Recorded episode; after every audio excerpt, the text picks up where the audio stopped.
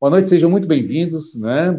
É, Para quem não está habituado, esse é o Papo com Lojista, é o bate-papo uh, sobre gestão de lojas que a gente traz aqui do canal falando de loja. É, é era um quadro gravado e que a gente optou por trazer, é, trazer ao vivo, para ter essa oportunidade de interação. Né? Inclusive, tem novidades do canal, tá? é, que eu vou passar hoje aí ao longo da, da nossa live. O tema da live hoje é falar sobre remuneração as, as possibilidades de comissionamento, quais são os modelos de comissionamento que a gente tem. Tá? Um abraço para o pessoal da Virtual aí, que eu estou vendo entrando, Marcelo. Uh, um grande abraço a vocês, sejam bem-vindos, Adriana. É, bom, é, nós vamos falar sobre, sobre comissionamento. Né? Então, eu quero é, abordar os diversos modelos, os impactos e como que isso influencia a equipe uh, na, na entrega de resultados. Bom, eu preparei um roteiro, então, e vamos aprofundar um pouco. Eu tenho trazido nos, nas últimas lives, nas últimas lives, temas como ah, como fazer para que a equipe produza melhor, não é? A gente tem batido muito sobre tráfego, taxa de conversão, ticket médio, como descobrir os motivos de perda de venda para capacitar a equipe e, como eu sempre digo, perder menos é uma maneira de converter mais, né? É, a partir do momento que a gente consegue monitorar, descobrir quais são os, os, os, principais motivos que se perde venda, a gente começa a otimizar nossos resultados, com absoluta certeza. Né? É, bom, é, eu preparei hoje então, uma etapa desse processo todo é remuneração.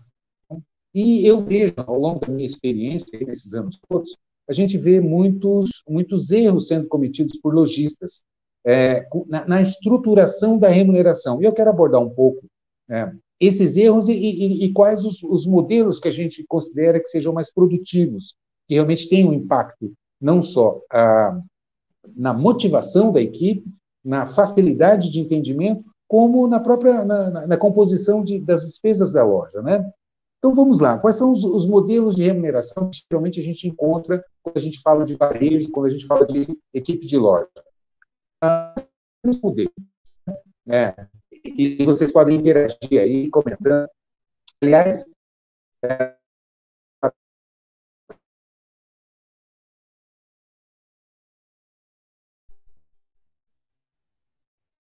parece que houve um, um, uma queda de internet aqui, mas já voltou.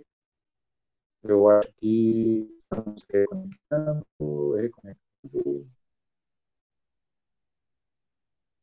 Ok, eu acho que nós já estamos online novamente. Houve uma pequena queda aqui, mas me parece que já estamos, ah, já retornamos.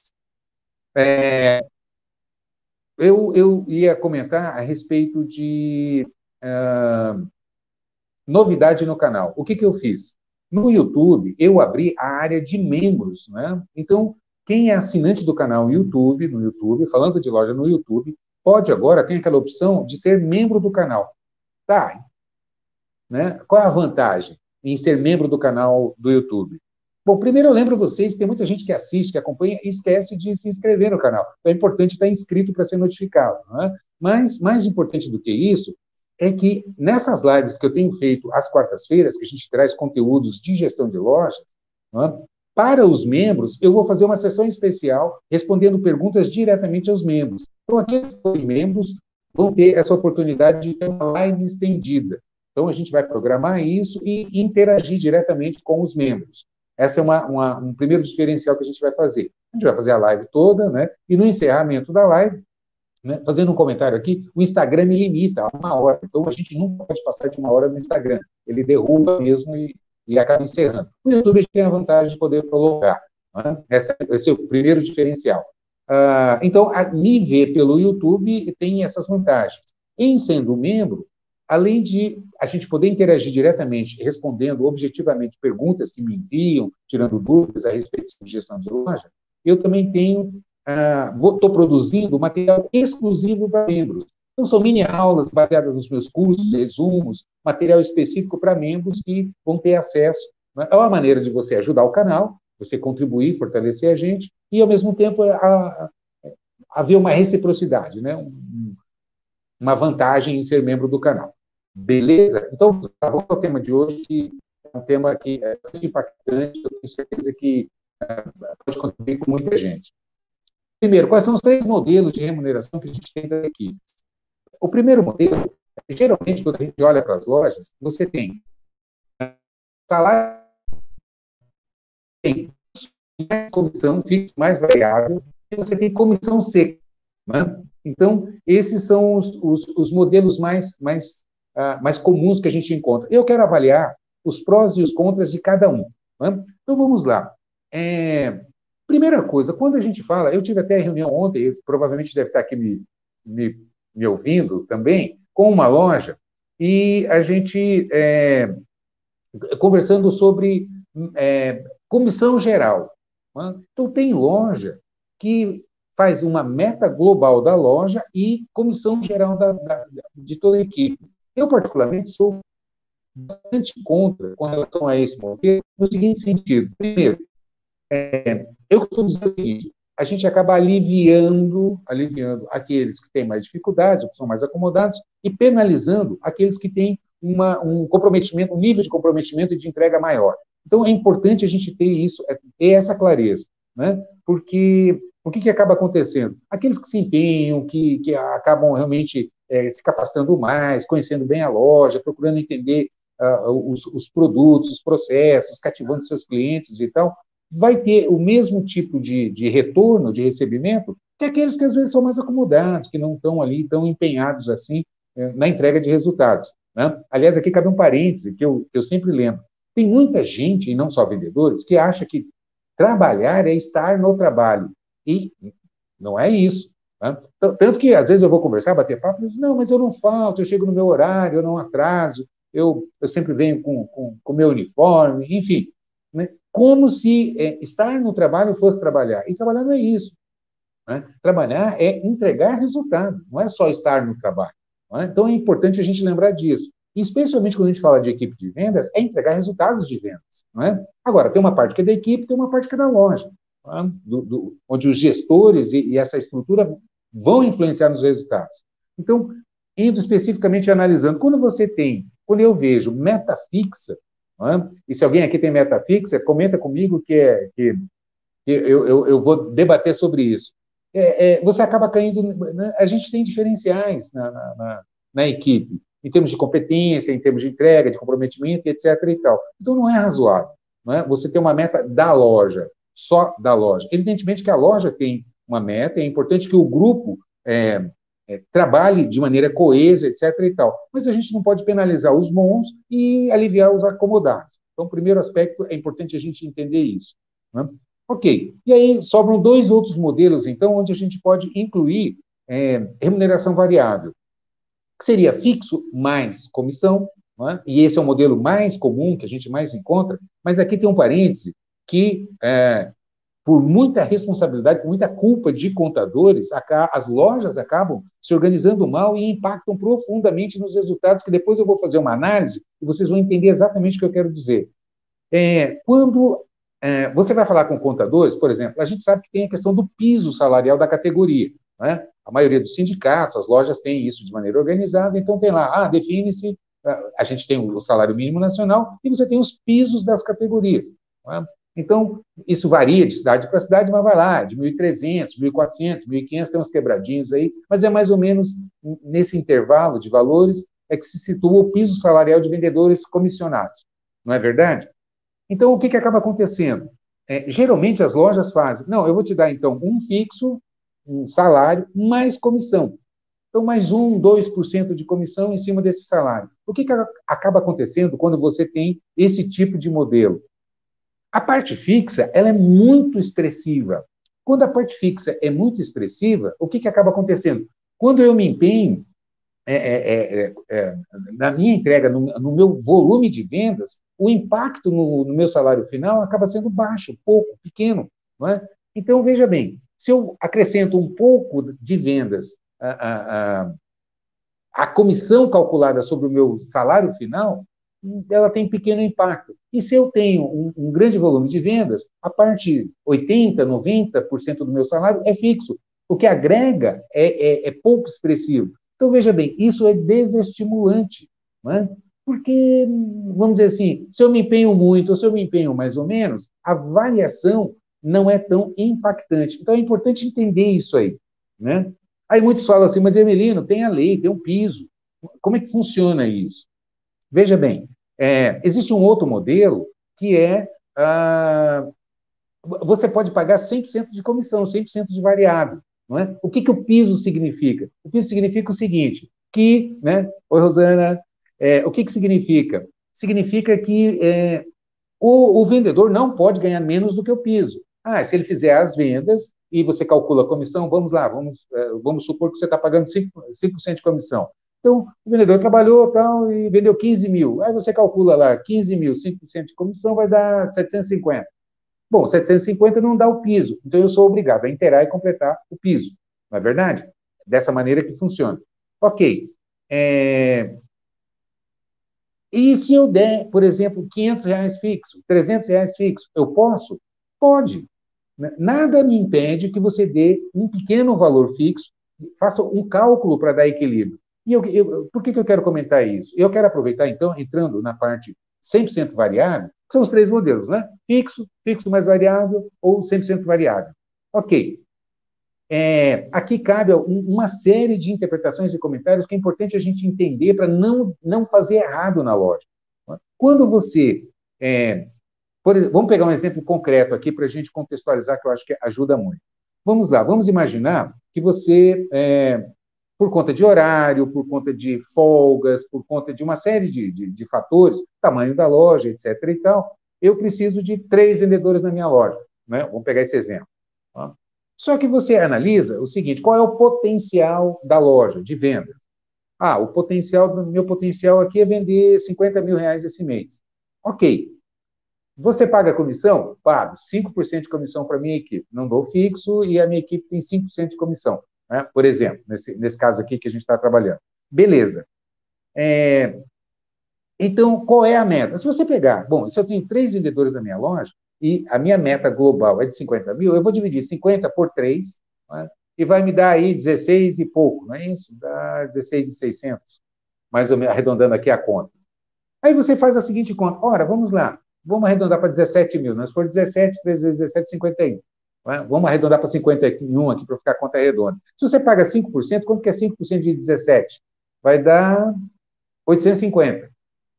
Correto? 850. 850 não dá o piso.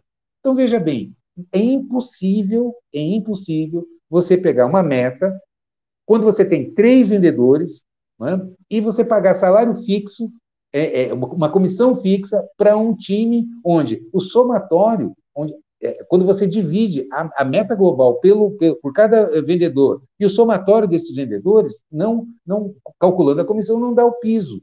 Então não faz sentido, perde o sentido. Qual é a melhor maneira de você organizar isso? Então é importante a gente ter em mente fazer essas contas. É? E, tanto que eu pergunto para lojistas assim: qual é o vendedor que mais ganha na sua loja? Vocês já fizeram essa conta? Você sabe qual é o vendedor que mais ganha na loja, percentualmente? É aquele que menos vende. Né? Quando eu faço essa provocação com muitos lojistas, muitos ficam assim, como assim, Emiliano? Me explica melhor essa história. Então vamos lá, vamos entender essa história. É, vamos admitir que eu tenho lá uma equipe, um vendeu 30 mil, a minha comissão, eu estou pagando 5% de comissão, aí eu calculo lá, vendeu 30 mil, 5% 30 mil, 1.500. Ok, está acima do piso, vai ganhar seu salário. O outro vendeu 25 mil, calculo lá, vai dar 1.250, vamos admitir que o piso seja esse, ok, ganhou o piso. E o outro vendedor vendeu, sei lá, por um motivo qualquer, trabalhou muito pouco, escorou, enfim, vendeu hum, 10 mil. Né? Aí eu calculo, 5% de, de 10 mil vai dar 500 reais. Hum, não dá, eu vou ter que pagar o piso. Vou ter que pagar, sei lá, 1.200. Né? Aí é que eu pergunto, é, percentualmente, quando você olha, aquele vendedor que vendeu, bateu meta, que superou, e que né, é, atingiu o resultado necessário, quanto é que ganha? 5%, porque eu estou pagando 5% de meta, de comissão. E aquele que vendeu 10 mil, quanto que ganhou? Ah, ele ganhou 1.200, porque é o piso da categoria, eu não tenho como pagar menos que 1.200. E aí eu calculo, quanto que é 1.200 de 10 mil? Que foi a venda que esse vendedor fez. Porque vendeu 10 mil, se eu calcular 5%, vai dar 500, não posso, tem que pagar o piso, paguei 1.200. Quanto que é 1.200 de 10 mil? É 12%. Aí você olha assim, faz sentido? O meu campeão dentro da loja, a minha vendedora, meu vendedor campeão, bateu meta, superou piso, etc, etc, ganhou 5%. Aquele que vendeu lá embaixo, que eu sou obrigado a pagar piso, quando eu calculo, o que recebeu em função do que vendeu, dá 12%. Percebe? É incoerente. Então, a gente precisa estruturar, planejar bem, quando a gente está falando sobre metas de vendedores, entender essa estrutura para que não seja nem injusto e nem penalize nem a equipe, nem os bons, e muito menos a loja em relação à despesa, porque fica incoerente. Vocês estão me acompanhando? Então, como é importante essa estruturação de, uh, de, de, de, o plano de comissionamento? Então, vamos lá. Eu vou falar ainda na live hoje, vou falar sobre meta, piso, promoções, ações promocionais, premiações. É? Então, é importante a gente... Fica comigo aqui, vai acompanhando. Então, só para dizer que o pessoal pode mandar as perguntas pelo YouTube. Ah, sim, ótimo. Pessoal, é, é, eu estou com a assessoria do Bruno aqui. Vocês podem mandar pergunta, eu fico concentrado aqui no meu raciocínio e o Bruno vai me passando as perguntas, tá? Podem perguntar o pessoal do YouTube, pessoal do, do, do Instagram. Acho que eu estou no, no, Facebook também. Não, só no. Estou no Instagram e no, e no, YouTube, né? Podem mandar as perguntas que a gente. O superchat, se quiser mandar. Tem um superchat também, se você mandar pergunta pelo superchat lá, é uma resposta especial, né? No YouTube. Né? Então vamos lá. É, podem mandar suas perguntas, seus questionamentos, que a gente está aqui para responder, tá? para interagir. Né? É, inclusive, essa troca de experiências é fundamental. Então, como eu estava dizendo, é, como é importante você, a gente entender isso, para que a gente não, não, não puna os bons, para que a gente tenha um bom plano de, de comissionamento, onde ah, é, o, o, vendedor ele precisa entender o seguinte, que vale a pena é, é, é, ter um esforço maior, um empenho maior, que a compensação vem.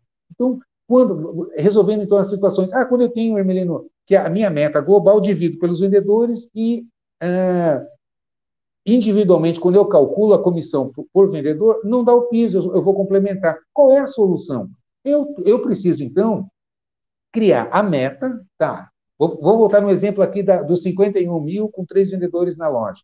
É? Se a minha intenção era pagar 5%, não é possível, porque se eu pagar, se eu dividir 51 por 3, vai dar 17 mil para cada um, 5% de 17 vai dar 850, não dá piso. Portanto, não tenho como remunerar dessa maneira. A Marcela perguntou aqui é, como ter essa noção quando está abrindo uma loja, está começando uma loja. Ótimo. Marcela, é, repassando aqui, então, a pergunta da Marcela, é como fazer isso quando você está abrindo uma loja?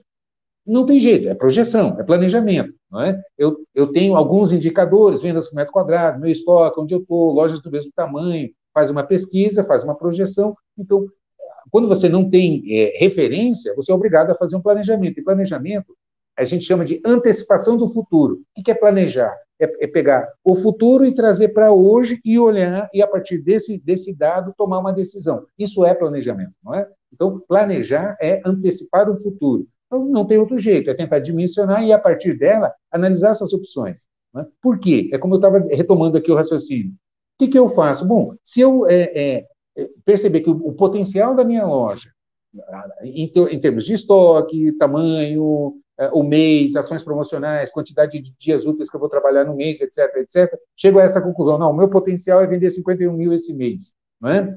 É, eu tenho três elementos na minha equipe, três vendedores. Eu dividindo 51 por 3 vai dar 17. Então não adianta, se a minha intenção é pagar 5%, não vai ser possível. Então o que, que eu tenho que fazer? Eu vou estabelecer, não adianta também fazer, não, para dar piso tem que vender 25 mil cada um, porque 25 mil vezes 5% dá 1.250, vai dar a meta, né, o piso. Né? Só que você soma 25, 25, 25, que são três na equipe, vai dar 75. Portanto, fica descasado. O que fazer? Estabeleça a meta realista. Né? Bom, a meta é 17 para cada um, é possível, dividindo pela quantidade de dias, pelo ticket médio para saber quantas vendas são necessárias, pelo ticket médio da loja, etc, etc. Fazendo todo esse cálculo, né? É, onde a gente, em lives passadas, eu já trabalhei bastante, não vou entrar aqui para a gente não ficar repetitivo. O que, que acaba acontecendo? Eu preciso, então, entrar com premiação. Né? Uma premiação que pode ser fixa ou variável. É? Então, bateu a meta, ah, minha meta é 17 mil, atingiu a meta, eu vou estabelecer, primeiro, cabe um parênteses aqui, nunca, jamais, em tempo algum, trabalhar com uma única meta. A gente sempre tem que trabalhar uma segunda e uma terceira. Nunca eu devo deixar de ter meta. Por quê? Porque o vendedor bate, vamos admitir que lá dia 20, 22, bateu a meta. os, os, ponteiros. Bateu a meta, qual é a tendência? Ou se acomoda, ou vai ajudar o, o começar a passar a venda para aquele que está fraco.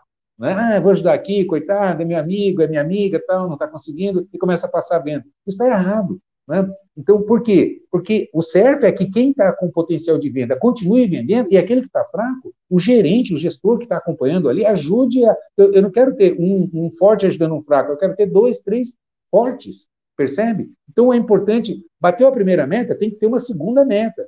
No mínimo, no mínimo, 15, 20% acima da primeira meta, para ir buscar. E uma terceira meta, que é a meta campeã, a super meta, com um diferencial, um prêmio expressivo, para que o vendedor nunca pode deixar de ter meta no mês. Então, primeira meta, a primeira meta é obrigação, é esse cálculo que a gente faz. Qual é o potencial da loja, o que, que pode fazer, é, o que, que, é possível fazer, e vamos buscar. Não é isso? O que está faltando em termos de, de, de, capacitação, conhecimento da loja, conhecimento dos produtos, né? estruturar a equipe e vamos acompanhar cliente a cliente, monitorar a taxa de conversão, ticket médio, PA, é, é, é, venda por departamento, não está esquecendo de oferecer produtos, enfim, esse acompanhamento é? para estimular a equipe a ir buscar essa meta. A remuneração, bateu meta, se você está na situação onde a meta, você calculando o percentual, não dá piso, eu preciso acrescentar. É? E a terceira possibilidade, quando não existe esse problema, e tem muitas lojas, eu inclusive tenho muitos clientes que eu atendo, e os vendedores têm potencial de vender 50, 60, 80 mil reais. Né? Lojas grandes de, de, de, de, departamento e tal, lojas de calçados, onde a equipe tem condições de buscar números onde a, a, a comissão ela é suficiente para extrapolar bastante o piso, inclusive são vendedores que ganham, são muito bem remunerados, né? É, então não há esse problema. Aí cabe um outro comentário que eu quero entrar aqui, que é, é eu sempre recomendo que a gente não tenha meta só de venda, só de volume de venda. É? Então, quando a gente faz um planejamento de, da composição de remuneração da equipe, a gente precisa lembrar dos outros indicadores. A gente precisa dar foco em alguns indicadores. Por exemplo, quais os básicos? Ticket médio, PA e plano de pagamento. Né? Eu vou começar pelo terceiro, que eu sei que é o mais complexo. Né? Inclusive, na, na, em próximas lives, a gente vai aprofundar a questão de despesas fixas, variáveis, rentabilidade da operação, como otimizar o resultado da operação financeiramente, dando prioridade para plano de pagamento. Por quê? Se você é lojista, você sabe disso. O pensamento de todo lojista é o seguinte, Emelino, quando eu vendo a prazo, mesmo que seja no cartão de crédito, onde eu tenho garantia de liquidez, é? eu vou jogar minha mercadoria para fora, eu parcelo aqui em 10 vezes, boto minha mercadoria para a rua, mas eu preciso repor, eu preciso pagar aluguel, eu preciso pagar o salário do vendedor. Como é que fica? E essas despesas? Não é? Então, há um descasamento de fluxo de caixa. Então, é importante entender. Não é o objetivo dessa live hoje. A gente vai trabalhar hoje os fundamentos de remuneração, como é que eu estruturo, é? Quais os modelos e como otimizar isso. Né? Então, retomando aqui, é, eu estava dizendo sobre a, a, as três metas e outros indicadores que a gente deve colocar. Agora, que é importante a gente ter a, a seguinte consciência. É, e por que, que eu estou comentando isso? Uh, eu, eu, eu, digo assim, olha, a gente precisa ter meta de PA, a gente precisa ter meta de ticket médio, a gente precisa ter meta de plano de pagamento, a gente precisa ter meta de taxa de conversão. É? Então, a gente olha assim, e muitas lojas acabam dizendo assim: ah, se bater o ticket médio tanto, tem tanto, tantos por cento de comissão, acrescenta na comissão. Se bater o PA XYZ, o PA nosso é 2, agora se alguém passar de, de 2,3 de PA, todo mundo sabe que é PA, né? Peças por atendimento. Itens na venda, né? Médios. É, então, eu vou remunerar, tem um prêmio X. Ah, sim. É, e aí vai, coloca, vai colocando tantos critérios na composição que é muito comum eu chegar em loja e perguntar para o vendedor assim, lá pela metade do mês, eu pergunto, quanto você tem de comissão ganho esse mês? Não tenho a menor ideia, sei lá. Né? Por quê? Porque é tão complexo que os vendedores não conseguem acompanhar. Veja bem, se o vendedor é estimulado por remuneração, a gente sabe que remuneração, o órgão mais sensível do corpo humano é o bolso, né? a gente sabe disso. Né? E se a, a, a, gente faz todo o planejamento, uma estruturação de remuneração, metas e etc., e o, o próprio vendedor, a vendedora, não sabe quanto está ganhando, quanto tem, porque aquilo é tão complicado dela compor aquele resultado, que não, isso não é estimulante, fica inócuo. Percebe? É incoerente. Então a gente tem que ter muito cuidado na hora de definir isso. Qual é a minha sugestão? A minha sugestão é estabeleça uma prioridade. Por exemplo, plano de pagamento, como eu estava dizendo. A meta é Vamos lá, 6535. O que, que significa isso? pelo menos 65% das vendas não à vista. O que é venda não à vista? Cartão de crédito e cartões parcelados. Quem trabalha com crediário, também os planos de crediário, porque isso impacta no ticket médio. É? Quem compra à vista, compra pouco. É só monitorar isso. É? Monitora. Eu sempre insisto nesse ponto. Se o seu sistema não entrega esse resultado, monitora, faz o um mapeamento.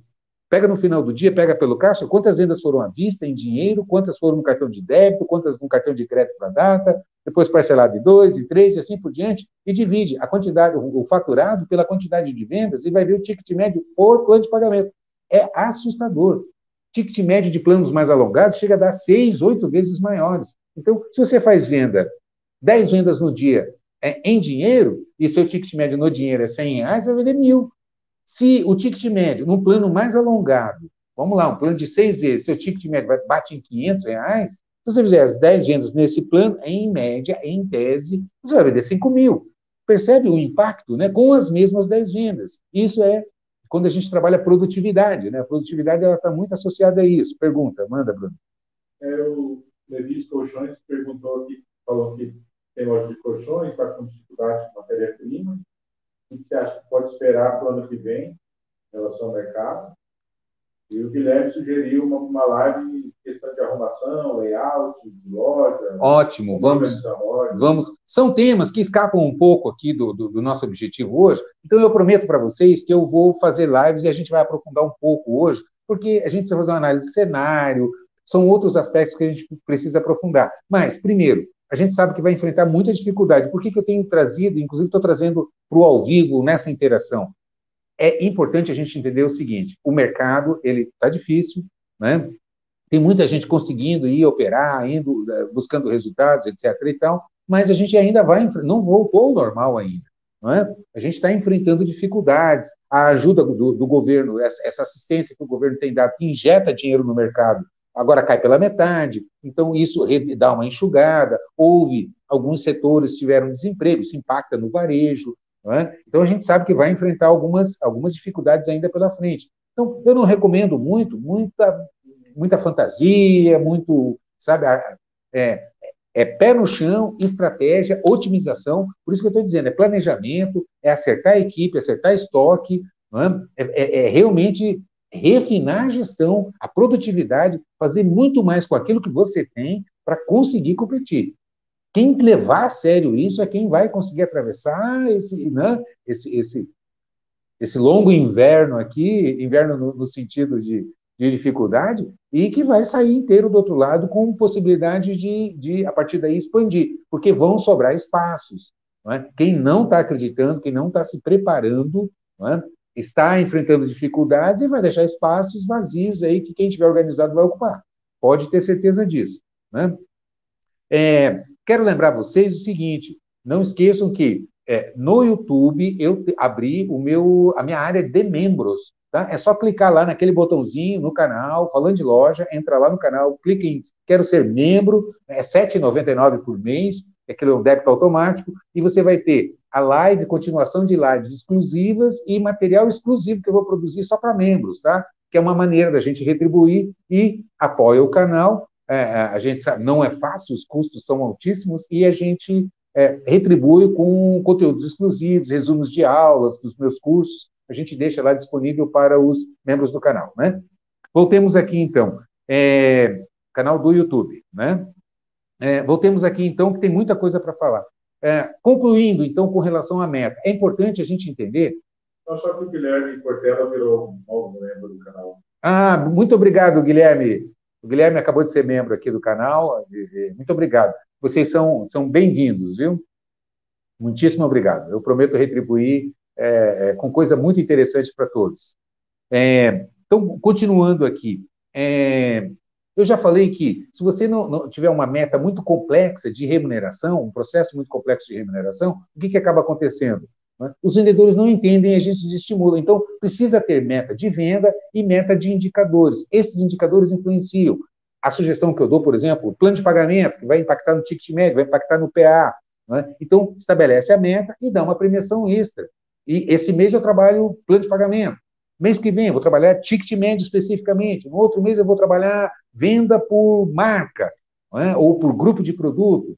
Tem, tem empresa que a gente chega que tem grupo de produto, algumas categorias de produtos que ficam esquecidas. Os vendedores não lembram de oferecer. Eu já tive experiência, certa vez, numa loja de utilidade, uma loja grande, e que tinha um, um, uma determinada linha de produtos lá, que a gente fez uma campanha, e, e aí entra uma outra sugestão: é, premiação. Né? Premiação, é, a gente tem que lembrar que premiação, vocês sabem o que significa PBUM? Né? Quem já fez os meus cursos, quem acompanha, sabe o que significa essa expressão PBUM. PBUM é a, a forma contracta de pé na bunda. Né? Então, o que é o pé na bunda? É um empurrão, aquele chute no traseiro que a gente dá para a pessoa se deslocar, para a pessoa né, caminhar. Então, a gente não pode esquecer remuneração, né, não pode confundir remuneração com pebum, com um empurrão. Quando que, quando que é importante dar um empurrão? Né? Quando eu tenho algum objetivo específico, a gente sabe que compras é mais difícil comprar do que vender. É? Errar em compra é terrível né? e muito fácil de errar. Uma aposta, um pedido errado, aquilo vai impactar na loja, fica, e, e, aí por conta de vai comprometer o caixa, porque não vendeu, tem que pagar mercadoria, tem que repor, não tem dinheiro, e a gente sabe como é que funciona. Cliente pressiona, cliente quer novidade, a própria equipe quer novidade para trabalhar, né? é ruim ficar trabalhando com estoque antigo, enfim, você tem todo o impacto. E aí preciso o quê? Eu preciso desovar essas mercadorias quando não tem, ficar parado na loja, é desvalorizar, é capital empatado não rendendo, é queimar a loja porque o cliente vem e não acha novidade, ou seja, Percebe que é tudo integrado. Então, nesses casos, o que, que eu faço? Crio uma ação, um diferencial, e aí tem uma sugestão para você. A absoluta maioria das lojas dá prêmio só para cliente. Como assim? Ah, vou fazer uma promoção aqui, essa mercadoria não está legal, não girou, está parada, eu preciso desovar, então eu vou dar 30% de desconto. E põe lá na trinha, adesiva, WhatsApp para cliente. Ok, é, é legal, tem seu, seu efeito, tem seu impacto? Tem, mas e o vendedor? Percebe? Tem muitos vendedores que não gostam de promoção. Eu já, os ponteiros falam, Emelino, eu não gosto de promoção porque tira dinheiro do meu bolso. Eu ia vender isso aqui de qualquer jeito. Eu vendo. Dá 30%, tira 30% da minha comissão. Percebe o que eu estou dizendo? Né? É nessa, mais ou menos nessa linha, o Diego Almeida perguntou como cobrar venda de colaboradores estando nessa fase da pandemia. Venda externa seria uma solução? Veja bem, a primeira, o primeiro fundamento de uma loja é tráfego, tráfego. O segundo é conversão. O terceiro é ticket médio. Se não tem cliente na loja, eu tenho que resolver esse problema. Ou fazendo mídia, ou fazendo venda externa, ou fazendo catálogo de produtos no WhatsApp e mandando para os meus clientes, ou telefonando, ou fazendo sacola, ou publicidade, né? trabalhando é, se, se, se, o meu tráfego é de porta de loja. Então, não adianta cobrar vendedor se não tem cliente na loja. Né? O papel de vendedor de loja não é gerar tráfego. Né? Então, essa é uma, uma importante. Muito obrigado pela pergunta. A pergunta é, é, é, é, muito legal. Então, essa é o gestor, é o lojista que precisa providenciar isso. Né? E a equipe de converter. Por isso que a gente precisa monitorar a taxa de conversão. Então, eu boto o cliente na loja, a equipe preparada, boto cliente, boto mercadoria, boto plano de pagamento. Estrutura e a equipe converte resultados. Para isso, precisa estar estimulada, precisa estar capacitada, a loja precisa estar organizada, precisa ter alguém ali no salão de venda distribuindo e acompanhando as tarefas. É? é? assim que a coisa funciona. É? Então, sim. Outra pergunta do Guilherme. Se vendedor é, tem desconto especial para funcionário? Que pergunta fantástica. Deixa eu fazer um parênteses aqui, que essa pergunta é, é, é... Guilherme, olha, show de bola. Deixa eu fazer um comentário aqui que, a, a, a, que eu vivo na pele, eu canso, canso de ver é, que são os vales, as retiradas, os adiantamentos de funcionário. Tem muita loja que faz o seguinte: ok, funcionário tem desconto, tem, tem bonificação para retirada de produtos. Beleza, ótimo, eu acho isso fantástico. É um, é um, é um benefício que, que se apresenta para a equipe. Né? Só que o que acaba acontecendo? Não põe limite. Chega a mercadoria nova na loja, daqui a pouco você vê tá um vendedor atrás do outro, uma vendedora atrás do outro, um provador, né, experimentando mercadoria. Ah, eu vou levar, eu vou levar, eu vou levar e acaba, porque tem, tem, tem, vai te, não vai pagar na hora, vai ser descontado no salário, e às vezes muitas lojas dão bonificação, dão desconto para a retirada de mercadoria da equipe. O, que, que acaba acontecendo? Chega no final do mês, 50%, 60%, 70% do salário é papelzinho, é vale, é retirada, é antecipação de salário. É? O que, que acaba acontecendo? Quando sai o salário, que sai o pagamento, que os vendedores recebem, recebe só papelzinho. O que entra efetivamente no bolso é muito pouco. Sabe o que, que a gente vai escutar? Que está ganhando pouco. Ah, eu estou ganhando muito pouco. Por quê? Porque eu não vejo dinheiro. Eu não dou conta de pagar as minhas contas, os meus compromissos, porque eu não vejo dinheiro. Esquece que fez retirada de mercadoria. Percebe o que eu estou dizendo? Então, muito cuidado com isso. Deve ter? Deve, eu incentivo, mas deve ter dia para retirar e limite. Né? A priori, a gente acha assim, eu já vi muitos lojistas dizerem assim, ah, eu não acho bom, a equipe quer tirar, eu pago a mercadoria. Né? Não deixa de ser vantajoso para mim. Pois é, mas sabe o que vai acontecer? Chega final do mês, não recebe salário, só recebe papelzinho, acha que estão ganhando pouco e não, não. A gente sabe que um dos maiores custos de loja é rotatividade de funcionário. Né? É, é ruim para todos, é, é, custo, é custo de rescisão de contrato, é capacitação que você é, é ensina o funcionário, etc, etc, ele vai embora e, e, é perdido aquilo tudo, bota um novo, tem que começar tudo de novo. Os clientes não gostam. É horrível, o cliente que chega na loja, ele olha, sempre, nossa, não para ninguém aqui, não é? É, é péssima a imagem que a gente passa quando não tem estabilidade na equipe. É claro que um, um, existe um percentual de turnover, que a gente chama, né? Essa rotatividade existe no ano, etc. e tal, mas não pode ser exagerado. Né? Então, é, é importante, tudo isso precisa estar interligado. É isso que faz o sucesso de loja. Né? Concordam comigo? Então, é importante a gente estar também pensando nisso. Então, colocar limitação para retirada de funcionário. Tá? Concluindo aqui a minha, a, o raciocínio que eu estava trazendo a respeito de fazer é, é, o PEBU, né? a premiação, por exemplo, com relação à mercadoria. Não dê tudo para o cliente. Não é? Uma boa estratégia é dividir com o vendedor. Um exemplo, ao invés de eu dar 30% de desconto numa determinada mercadoria que está parada é, para o cliente na promoção, o que, que você pode fazer especificamente naquela, naquele item ou naquele produto, enfim, né, no objeto no, que você vai fazer a, a, a, a promoção, você pode dar 20% para o cliente de desconto, que é um, um, não, um diferencial grande, de, e 10% além do normal, esses 30% que você vai pagar, né, ou 7 ou 8, enfim, né, para o vendedor. É incrível como funciona. Quando você trabalha isso e remunera e mostra, olha, está aqui. Eu, eu já vi loja, produto que não vendia de jeito nenhum. Montou-se uma campanha dessa é, e era impressionante. O cliente chegava procurando uma coisa, o vendedor atendia, falava: vem cá, deixa eu te mostrar uma coisa aqui muito legal que está na promoção tal. E vendia, vendia, trabalhava aqueles produtos. Por quê? Porque tinha 10% de comissão extra, além do salário normal, é? a bonificação vinha é, nesses volumes. É impressionante como funciona. O que comprova que, quando o vendedor dá foco, trabalha, pega o produto com garra, com vontade, que demonstra realmente para o cliente, abre um plano de pagamento, faz conta, não, você gostou, você vai levar, olha, eu vou fazer, vai pagar só tanto, vai acrescentar só tanto na parcela para você, vira. Né? Então, é, é, é... Tá cortando? Como é que está indo? Ah, tem alguém comentando que... Vocês estão ouvindo bem? Está tudo ok? Acho que no Instagram deu uma travadinha. Acho que o Instagram deu uma travadinha. É, vamos lá, pessoal. Infelizmente, a internet, é, hoje especialmente, é, deu uma oscilada aí. Né?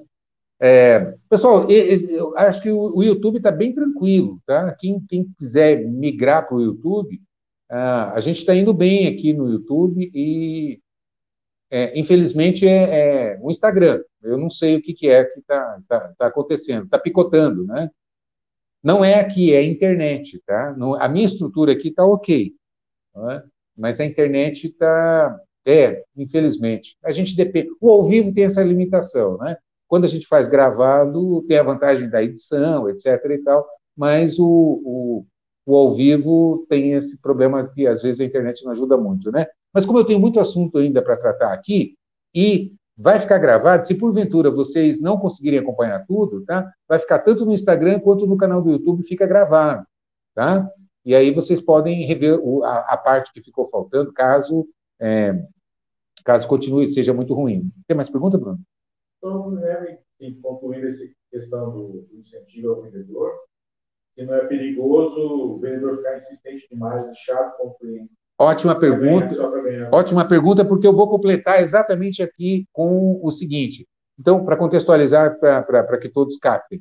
Eu estava dizendo, eu sei que ficou picotando um pouco, vou resumir bem rapidamente. É, eu estava dizendo o seguinte: nem sempre fazer promoção, dar todo o desconto para o cliente é bom.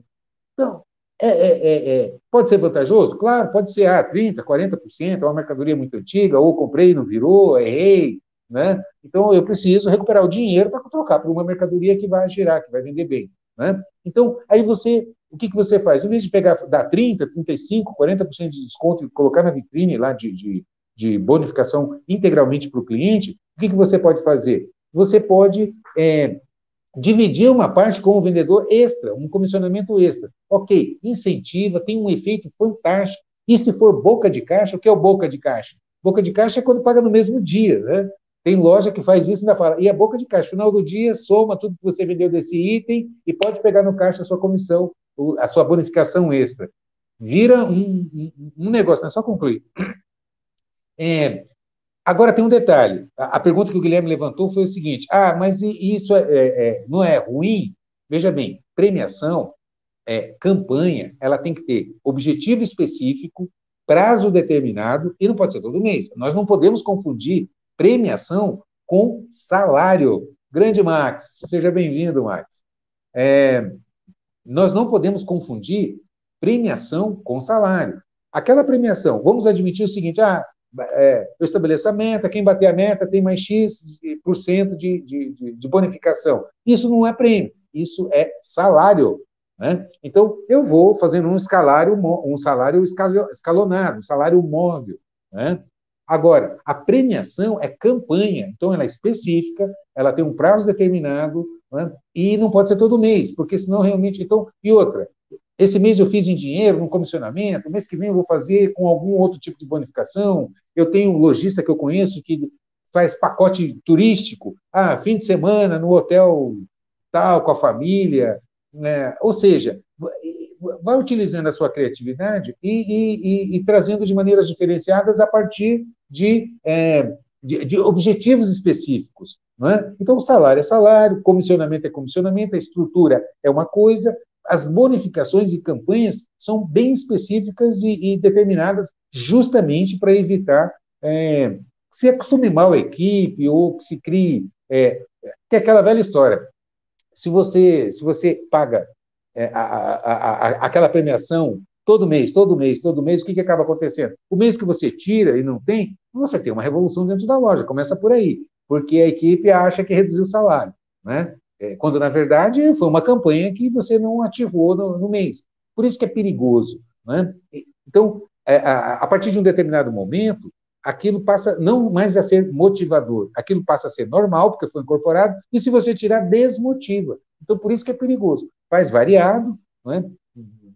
Dentro da criatividade, por produto, por, por marca, por comissão, ou produtos da loja, vale compra, bonificação no fim de semana com a família não sei aonde, é, tem loja que dá sacolão, ah, faz uma compra lá, enfim, é, conforme o, o, que for pertinente ao perfil do, do, do, seu público interno, do seu colaborador, né, que aquilo for relevante, então a gente cria essas, essas ações promocionais com, com as equipes, né?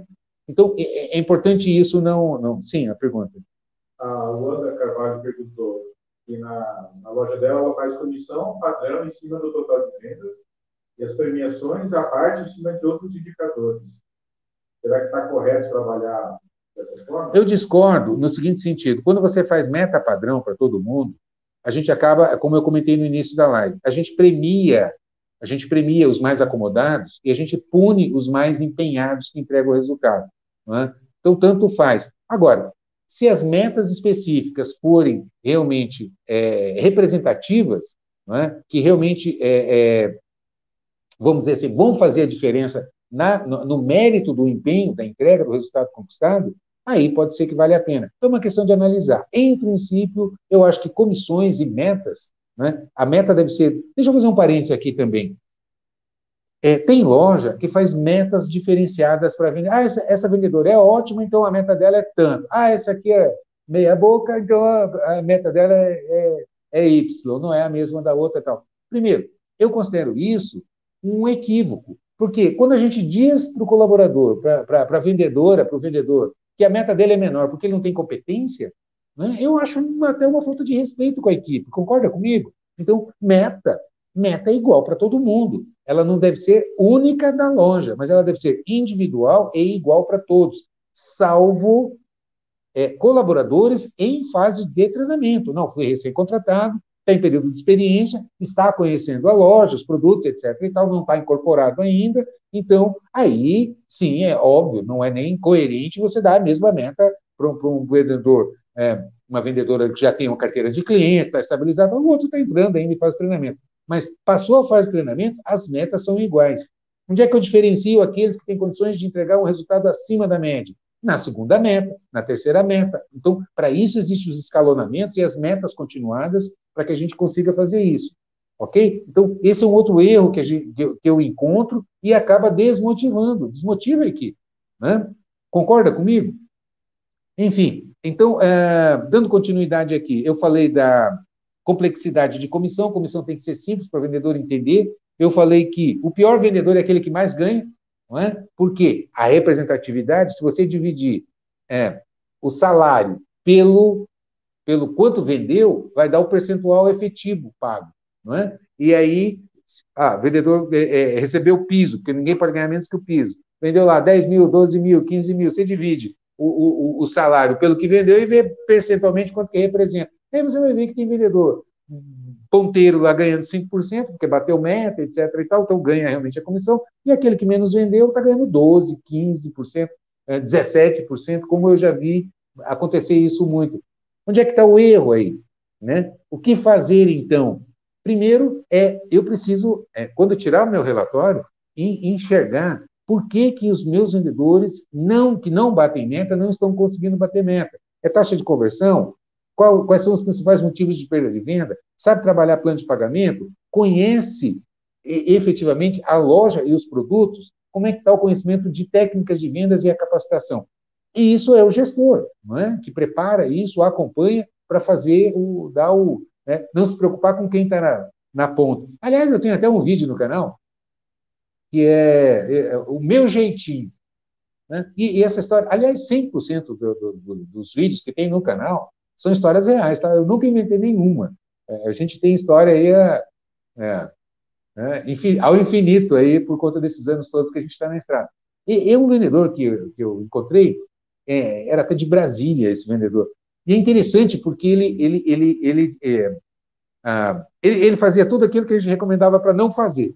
Né? Botava a mão no ombro de cliente, é, sabe, é, tinha uma intimidade que não era. E a gente dizia assim: não, não é assim, não ocupe um espaço que não lhe foi concedido ainda. tal. Mas, ah, sem contar que ele, é, eu brincava, dizia assim: é o rascunho do mapa do inferno, né, que o bicho era feio. Né? Se vestia de maneira é, muito, ele tinha um péssimo gosto, então ele botava tipo camisa xadrez com, com calça estampada, sabe? Era uma coisa meio assim.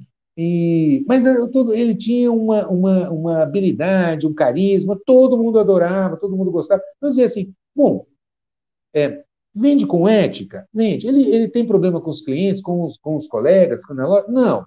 Ele bate as metas? Bate todas as metas, ele vende bem e tal. Os clientes gostam dele? Os clientes adoram ele. Então você vai mexer com quem está batendo meta, com quem é querido, com quem trabalha com ética? Esquece. Está né? Tá entregando resultado, vamos preocupar com quem não está conseguindo. Concorda comigo? Então, é importante a gente ter esse discernimento. Né? É...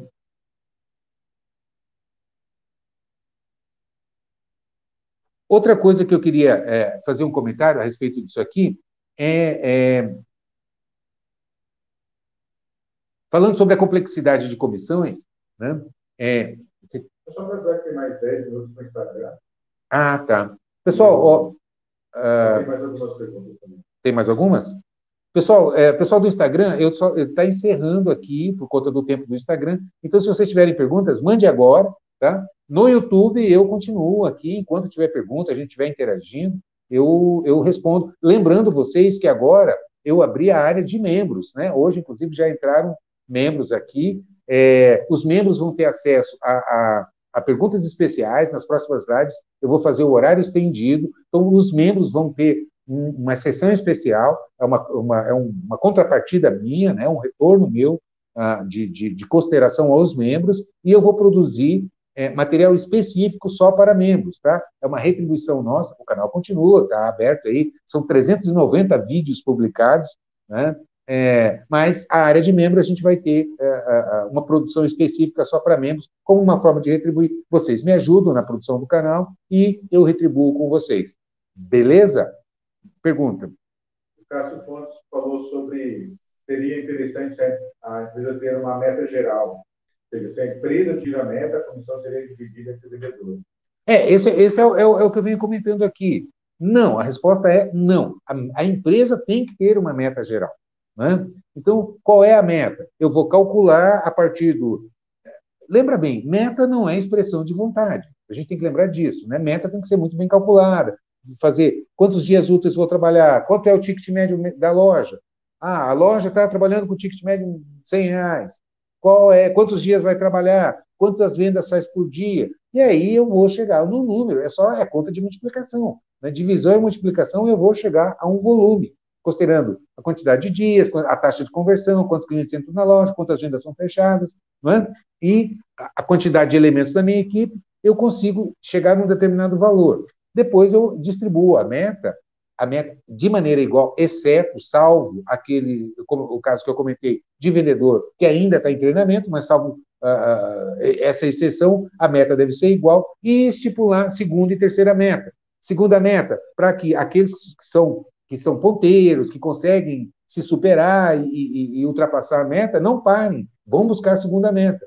Porque senão a tendência ou é parar ou ficar ajudando quem está lá atrás. Eu já vi muita loja, a vendedora ponteira ajudando a amiga, porque a amiga estava com dificuldade e tal, então passando venda para ela. A verdade está estimulando quando que ela vai né, né, se empenhar, porque a outra vai lá e, e, e entrega para ela. Isso está errado. É, é, a ponteira deve continuar superando e quem está com dificuldade, o gerente acompanhar, descobrir os motivos que perde venda, quais são os, os, os, as limitações e capacitar. Concorda comigo? Então é isso. Agora, eu não sou contra a loja ter uma meta, e se a loja bater a meta, Aqueles que também conseguiram atingir determinado nível podem é, usufruir de um prêmio global. Né? Então, são situações diferentes.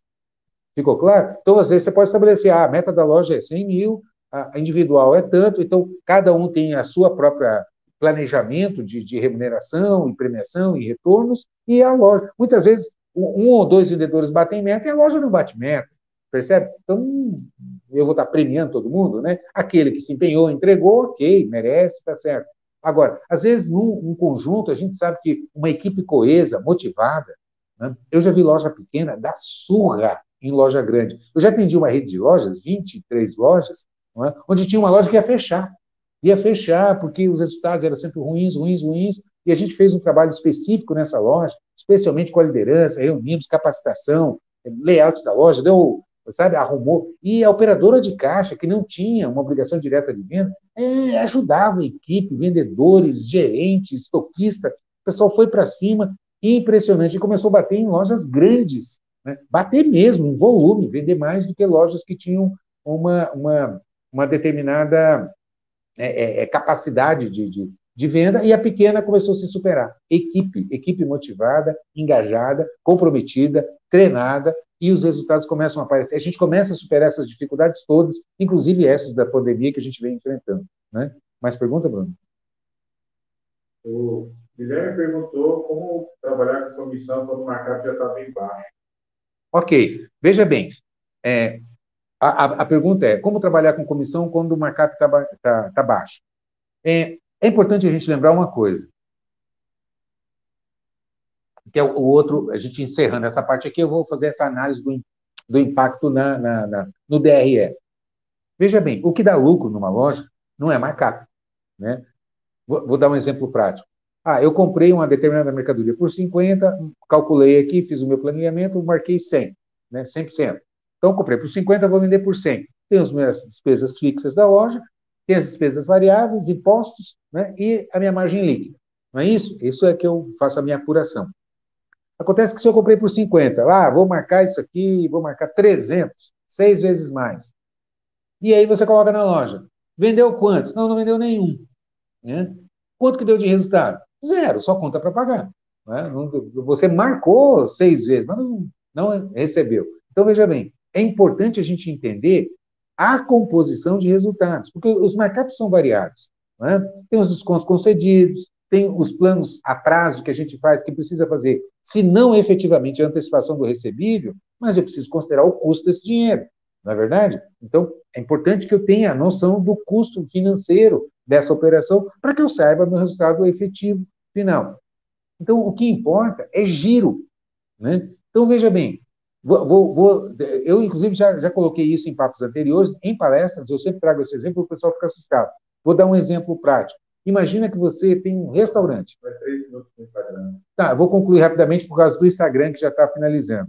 É, imagina que você tem um restaurante e que você tem mil reais né, de capital. O seu capital é mil reais. Aí você vai na feira, vai no supermercado, compra os ingredientes e amanhã você abre o restaurante, transformou aquilo em comida e vai vender, vai acrescentar só 10% de marcado, ok? E botou lá, vendeu toda aquela comida, à tarde você vai ter então 1.100, você acrescentou 10%, não é? Então, o que, que você vai fazer? Pega 100 reais do caixa e guarda. Né? Ok, guardei 100 reais. Ah, no dia seguinte, vou pegar aqueles mil reais e vou de novo. Vou no supermercado, vou comprar os ingredientes, vou transformar em comida, vou acrescentar 10% e vou vender esse almoço. À tarde desse segundo dia, eu vou ter 1.100 reais. O que, que eu vou fazer? Pego os 100 reais que me gerou de resultado e guardo a minha gavetinha aqui. Terceiro dia, eu repito o processo e assim por diante os 30 dias do mês. Ou seja, peguei mil reais no primeiro dia do mês, e fui fazendo isso todo dia, eu pegando 100 reais e guardando. Se eu guardei 100 reais por, por, por, por cada dia, durante 30 dias, no final de 30 dias, eu tenho quanto na minha gaveta? 3 mil reais, concorda comigo? Mais o mil de capital que eu iniciei essa operação, eu vou ter, então, é, 4 mil reais de, de resultado total. Então, comecei o mês com mil e multipliquei por 4, com 10% de markup. Né? Acrescentando 10% de markup. O que, que permite isso? O que, que possibilita que eu multiplique por 4 em 30 dias o meu capital né, com um, uh, com um markup de 10%.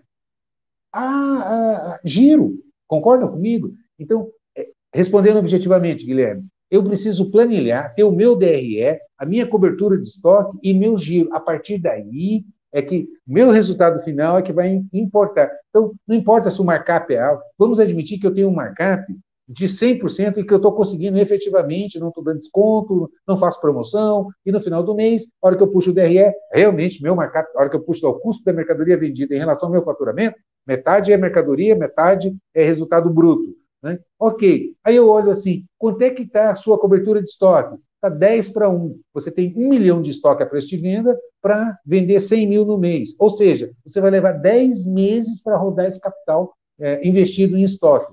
Então, quando você apura o resultado num ano, né, é, é, o exemplo do restaurante que eu estou trazendo agora. O que, que vai acontecer? Você, o, res, o, retorno desse investimento que você tem em estoque né, vai ser baixíssimo. Porque agora que você pega e divide o resultado pelo capital investido, ele é pequeno. Muitas vezes, você com margens menores é, e giro, se você trabalha com a cobertura 3, um exemplo, e eu tenho loja que trabalha com cobertura abaixo disso, né? É, como se comportar na loja quando o movimento está fraco? Digo, não vai dar tempo de responder, viu? Se você for para o YouTube, é, vem para o YouTube que o Instagram já está finalizando o, o, timer aqui do de, de, se bem que na live passada ultrapassou, eu não entendo aqui, mas vamos lá. No YouTube eu, eu finalizo isso. Né? É, onde é que eu estava? Sobre a questão do giro. Ah, giro. Ok. É, então, o, é, é, é o que eu quero dizer é o seguinte: quando a gente fala de remuneração de equipe, de precificação, de venda, de resultados efetivos, a loja é, uma, é, é, é um corpo integrado, é sistêmico. Né? Então, como é importante a gente entender isso, sabe? É, se o meu mix, se o meu mix de produto está errado, o que, que é o mix? Porque o mix pode estar tá errado. Quando você olha para um salão de vendas, quantas vezes eu vejo isso? A distribuição está errada. Você pega departamento, a hora que você tira um relatório de vendas por departamento, né, é como eu digo, não importa o tamanho da sua loja. Se a sua loja tem 30 metros quadrados ou 3 mil metros quadrados, ela tem setores, ela tem departamentos que representam, tem uma representatividade no faturamento e no estoque e no salão de vendas. Aí você pega, tira um relatório, ah, o departamento de lingerie da minha loja. Aí você puxa, quanto representa o faturamento? 3% do, do faturamento no mês é lingerie. Quanto de espaço você deu na loja? Aí você olha lá, 10% do salão de vendas, da, do meu showroom, da minha área de vendas da loja, eu dou para lingerie, para exposição de lingerie. Aí você olha, olha, esse departamento representa 3% do seu faturamento e você está dando 10% do espaço para esse departamento. Está incoerente. O que, que significa? Que determinados departamentos que têm uma representatividade maior é? estão sendo sacrificados em termos de espaço físico, que provavelmente, se você redimensionar adequadamente, você vai alavancar resultados, vai potencializar giro. Percebe o que eu estou dizendo? Não adianta só também a gente ficar cobrando a equipe, a equipe, a equipe, a equipe. Se o mix está errado, por exemplo, mal dimensionado, salão de vendas, cobertura, né? esse, esse é outro fator. Você puxa, eu, eu disse eh, participação, espaço. Você tem participação, estoque. Aí você olha no estoque, as mercadorias, o filé, aquilo que deveria estar bem ajustado na cobertura, está tá, tá, tá, tá, faltando. Aquilo que gira pouco está lá em cima, todo torto o estoque. E aí a gente não compra, por quê? Porque o estoque está alto, porque não tem dinheiro no caixa para comprar. Né? O que, que é isso? Vai impactar? Vai impactar nas vendas. Então não adianta a gente só cobrar vendedor. A empresa, ela é, é, é o gestor que faz a diferença não é? Então, é por isso que eu digo assim, eu pego loja, uma do lado da outra, vendendo o mesmo volume, uma ganhando dinheiro, outra quebrando. Né? E aí você vai olhar, o que, que é? É má gestão. É, é estoque errado, mix errado, plano de pagamento errado, forçando só para venda à vista, forçando porque precisa de dinheiro no caixa, o que, que acontece? Derruba ticket médio, tira do vendedor uma arma poderosa, que é o plano de pagamento, não deixa o vendedor explorar plano de pagamento, fica colocando limite. Não, eu divido no cartão uma parcela mínima de 50. Aí eu digo assim, por que 50? Qual o critério? Aí eu já vi em loja, por exemplo, loja que põe, não, a parcela mínima aqui é 50 reais. Se quiser dividir no cartão, é no mínimo parcela de 50. Aí você vê um cliente lá com 80 reais de mercadoria no caixa, tira o cartão, fala, divide em três para mim. Ah, não posso, porque a parcela mínima é 50. Né? Ou divide em duas para mim. Né? Ah, não posso. O que, que o cliente faz? Eu cansei de ver isso. Ah, então tira isso aqui. Sabe? É, é, e, e não leva, não compra. Eu já cansei de ver loja fazer isso. Eu digo assim, gente, por que fazer isso? Qual é a diferença? A taxa tem diferença? Qual é a diferença? Né? Sendo que aqui você avoluma, né? então é tirar e não. Eu sei que a maioria pensa o seguinte: não, se eu colocar mínimo, eu vou forçar para o cliente levar mais. Na prática, o efeito é contrário, ele é perverso. A gente tem que retirar. Eu tenho várias e várias lojas que a gente orienta, eu digo assim: tira a limitação, põe tudo em 10 vezes no cartão. Claro, eu estou dizendo aqui de maneira geral, tal, né? A gente tem que fazer conta. Um remédio que é para um não significa que é bom para outro, né? Pode ser veneno para outro. Né? Mas o que eu quero dizer é o seguinte: são exemplos reais e concretos que eu estou trazendo aqui. É, lojas que a gente implantou, tirou limitação. Ah, isso aqui custa 50 reais, pode parcelar em 10 vezes em juros. Às vezes, 10 de 5, pode? Pode. Eu canso de ver cliente, não acredito, não acredito, eu vou levar. Né? E aí sai pegando mais coisas.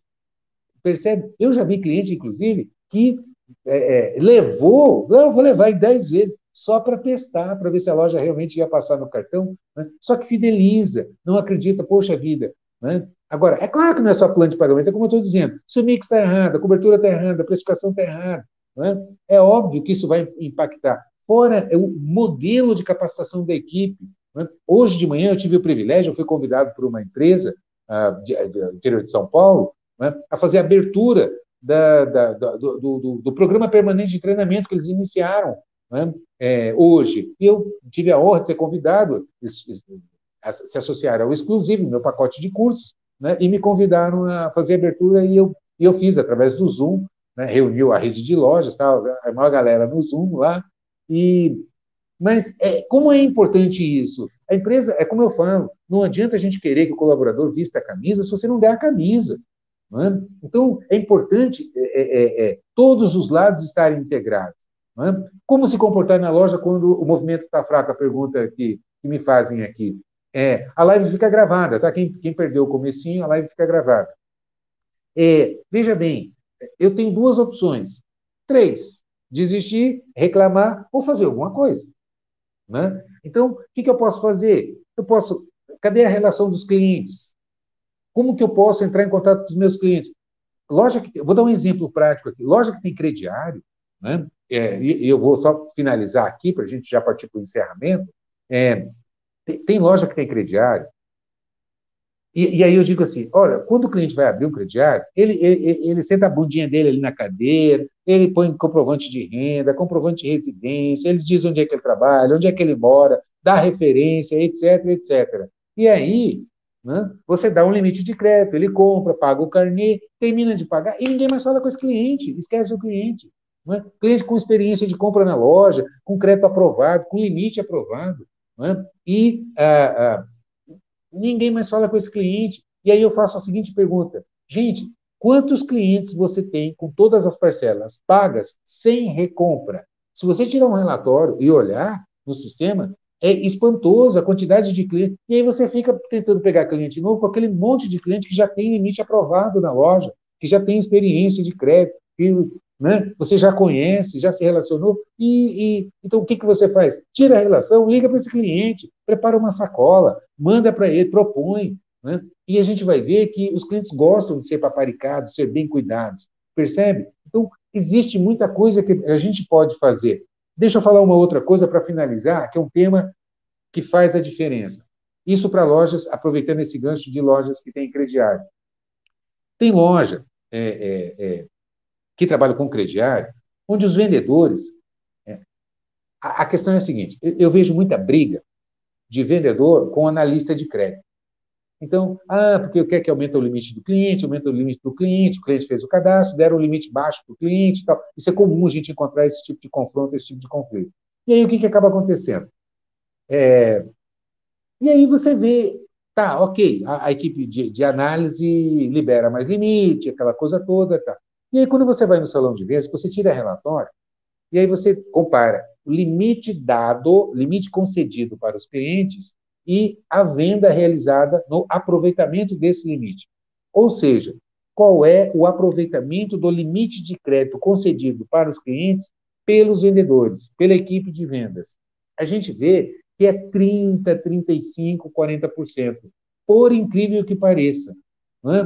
Por quê? O bom pagador, se você der um milhão de limite, você dá lá um milhão de limite, você pode comprar a loja inteira. O bom pagador fala: não, eu, eu não quero, eu só vou levar aquilo que eu posso pagar. Então, eu tenho que realmente trabalhar esses, esses clientes. Quem que compra tudo fácil? É aquele que não, não tem intenção de pagar, não é verdade? Então, veja bem, é importante a gente olhar para esse indicador. Qual é o aproveitamento de limite de crédito? Né? Eu já prometi, nós vamos fazer, está na pauta, uma das próximas lives, eu vou entrar nesse assunto profundamente de crediário, né? Ou o nome que a gente queira dar, private label, uh, financeiro, financiamento, cartão de crédito privativo da loja. Né? É justamente a pergunta do Guilherme sobre a Brasil Card, que gera cartão. Então, esse é um tema, nós vamos fazer uma live analisando todas as possibilidades. Grande Alex, que bom ver você aqui, meu amigo. Data System sempre presente, né? Muito obrigado. É, então, a, a, a, a, gente vai falar ainda profundamente sobre é, os meios de pagamento, de financiamento, de cartão próprio, cartão terceirizado com financeira. Né? Porque, veja bem, é, eu não sou contra cartão de crédito, muito pelo contrário, é um, é um poderoso instrumento de vendas que a gente tem na loja para aproveitar. No entanto, né, a gente não pode esquecer que ah, o meu cartão Visa, meu cartão Mastercard, as grandes bandeiras internacionais, o cliente gasta na sua. Ele tem um limite de crédito naquele cartão. Ele gasta na sua loja, mas ele gasta no posto de gasolina, ele gasta no supermercado. Ele, não é verdade? Ele gasta na farmácia, né? gasta do seu concorrente. Então não é um limite seu. Agora, se você tem um, um, um, um, crédito privativo, uma natureza qualquer que você consegue desenvolver de crédito privativo, aquele limite ele só pode usar na sua loja. É, você reserva para você. Entendeu? Então, é uma arma poderosa que a gente pode desenvolver. Agora, para isso, precisa saber fazer conta, precisa saber fazer concessão de crédito, precisa, a equipe precisa saber trabalhar os limites liberados, precisa saber fazer cobrança, né? É, é, e etc, etc, etc. Há uma série de outros fundamentos que dá uma live inteira aqui, que é muito pouca, para a gente aprofundar esse assunto. Mas eu prometo para vocês que esse é um dos temas do Papo com Logista, onde a gente vai aprofundar né, como fazer a gestão para otimizar, alavancar faturamento, reduzir despesas, trabalhando crédito na loja. É uma arma poderosa, é? Tem muita gente que tem preconceito, que acha que isso é coisa do passado, que isso é loja do interior. Isso não é verdade. Você pega as grandes companhias, as grandes companhias, Né? Você pega os grandes varejistas, Renner, Luiza, Americana, todo mundo tem cartão próprio, tem os seus limites. Né? É, é, então, não é coisa de gente do interior não, do, do, do, e do passado. Isso é coisa extremamente, é ferramenta super moderna, né? e é quem souber trabalhar com isso tem um diferencial competitivo muito grande. Então, veja bem, é capacitação da equipe, é, é, é uma estruturação de remuneração adequada, é uma gestão de acompanhamento adequada, mix de produtos acertado, a, o layout acertado, esse conjunto é que vai instrumentalizar para que você consiga otimizar resultados. Concorda comigo?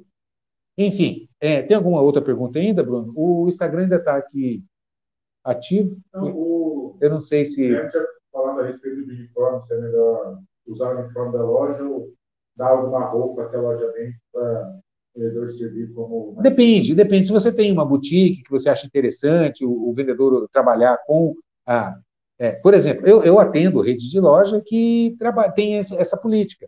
Né? onde a equipe trabalha, usa as marcas que a loja trabalha como maneira de divulgar. Então, a loja incentiva, ela fornece é, é, é uma determinada quantidade, como se fosse uniforme mesmo, né? para que a equipe utilize a, a, as marcas da loja como maneira de divulgação. Né? Então, tênis, é, é, camiseta, jeans, ah, enfim. Né? Então, essa é uma estratégia. Depende se isso é viável. Outras lojas trabalham mais com uma identificação. Eu quero, eu tenho um vídeo no meu canal onde eu falo, onde eu abordo aqui ah, a questão de uniforme, mas eu quero fazer um, um comentário, de, pegar essa deixa do Guilherme e, e, e trazer a seguinte questão. É, eu já cheguei em loja, né? É... Ah, tá. Uma hora e doze. Muito obrigado pela dica, oh, Kari. Muito obrigado. É, então, uma hora e doze, uma hora e treze, está rodando aqui. Eu não sei, né? Com uma hora, em tese, o Instagram era para ter decaído aqui. Ele continua aqui, né? Então, enquanto ele continuar, nós estamos ao vivo. Né? Então, respondendo aqui a, a, esse questionamento, é, veja bem, é, eu já cheguei em loja onde a, a, equipe, os vendedores, as vendedoras me procuraram e diziam assim, Emelino, dá uma olhada para mim, tem condições de trabalhar? Olha essa camiseta, toda espichada, camiseta remendada, etc e tal, né? Show de bola, Karen, obrigado. É, e, e, aí você vai olhar, sabe? É, e você vai ver a qualidade péssima, de mau gosto, ou então poucas unidades, dá uma, duas camisetas. Né? Minha mãe dizia isso na época que eu era criança, e faz horas isso. Né? Ela, chamava, ela dizia assim: é bate não quara e na mala não para, era o ditado dela. Né?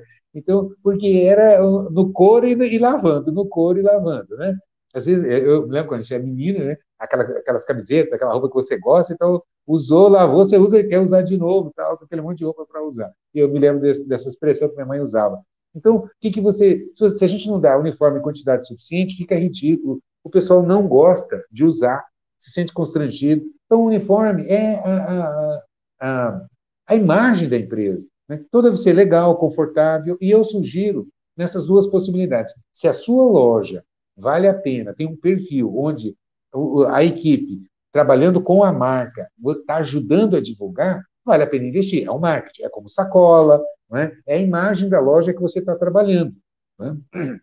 Sem contar que é um benefício a mais que você está dando para o funcionário, para a equipe que está usando a, a, roupa interessante e tal, de boa marca, que gosta, no estilo da loja e de maneira é, é diferenciada. Né?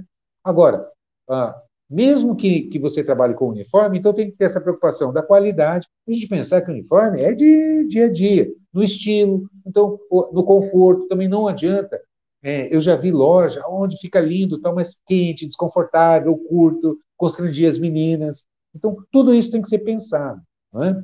É, porque isso também faz parte. Então, é um conjunto, é a loja, a equipe, capacitação, cliente, ponto, estratégia, que vai fazer com que a gente consiga superar as, as, os desafios, as dificuldades e bater nossas metas, que é tudo de bom. Não é verdade? Então é isso, pessoal. É, eu acho que por hoje tem algum questionamento? Não, eu só falar sobre membros, inclusive. Ótimo, o Bruno está me lembrando aqui o seguinte: eu abri no YouTube, né, a minha área de membros, vocês são convidados a serem membros do canal. Quem for membro do canal vai ter direito a é, conteúdo exclusivo. A, nas próximas lives, como a gente está abrindo agora, agora que estão começando a entrar os membros, né, a gente vai formar a, a, esse, esse conjunto de membros e após o encerramento da live, eu vou continuar somente para os membros, onde a gente vai poder interagir, como nós estamos fazendo aqui. Né? Mas aí é uma área exclusiva, é, como uma forma de eu retribuir a, a, o fato de você ser membro do canal. Então, vocês são muito bem-vindos. Não esqueçam de se inscrever no canal, de dar like, compartilhar. Né? É, muita gente fala assim, Hermelino, mas é, é, é eu vou mandar para os meus amigos lojistas e tal, isso aqui, eu vou estar tá divulgando você, vou estimular minha concorrência. Gente, eu quero lembrar o seguinte: sabe por que, que existe shopping? Shopping. Quando você pega um shopping, você junta um monte de concorrente e junta tudo num lugar só. É ou não é? Né? Você tem aquele monte de concorrente. E por que, que a gente faz isso? A gente vê muita gente querendo ir para o shopping. Ou então, ah, eu quero eletrônico, eu estou em Fortaleza, sabe o que, que eu lembro? Da rua Pedro Pereira. Ah, eu vou lá na Pedro Pereira porque eu sei que eu vou encontrar eletrônico lá em Fortaleza. Né? Eu já morei em Fortaleza, por isso que eu estou dizendo, né? eu conheço bem. E, ou sei lá, se eu estou em São Paulo, ou se eu estou em Floripa. Né? Então, é, e, e por que, que a gente lembra desses polos né? Se eu estou em São Paulo, quero roupa, onde é que eu vou? Né? O que, que me vem à cabeça? O Braz, as, as, os, ah, eletrônico na Santa Efigênia e tal. Então, quando você reúne aquele monte de concorrente, na verdade, você está potencializando. Né? Então, veja bem, é, que bom que esse mercado seja ativo. Né? Tanto que eu digo para lojista, tem lojista que diz assim, ah, menino, mas eu vou mandar para o concorrente, eu vou ajudar. Cara, se você for, eu conheço um bairro bem distante que não tem nenhum concorrente lá. Se você levar para a tua loja lá, você acha que vai ficar legal? Mas não, aí lá eu vou morrer, porque eu vou estar sozinho lá. Então, percebe? Então, a gente, concorrente é bom, concorrente é ótimo, estimula, chama cliente, é, é, incentiva o consumo. Concordam comigo? Então, é importante a gente não, não ter essas limitações na cabeça, né? que ah, elas, elas não ajudam em nada e atrapalham muito. Então, eu chamo, convido vocês a serem membros do meu canal do YouTube, a se inscreverem lá, compartilharem o vídeo, não esquecer de deixar seu like, de curtir, que esse é o nosso grande incentivo, né? pode ter certeza. Beleza? Então é isso, foi um grande prazer, muitíssimo obrigado, quero deixar um, um beijo no coração de todos, fiquem bem e vamos para cima que os desafios estão aí para serem dominados. Um grande abraço a todos.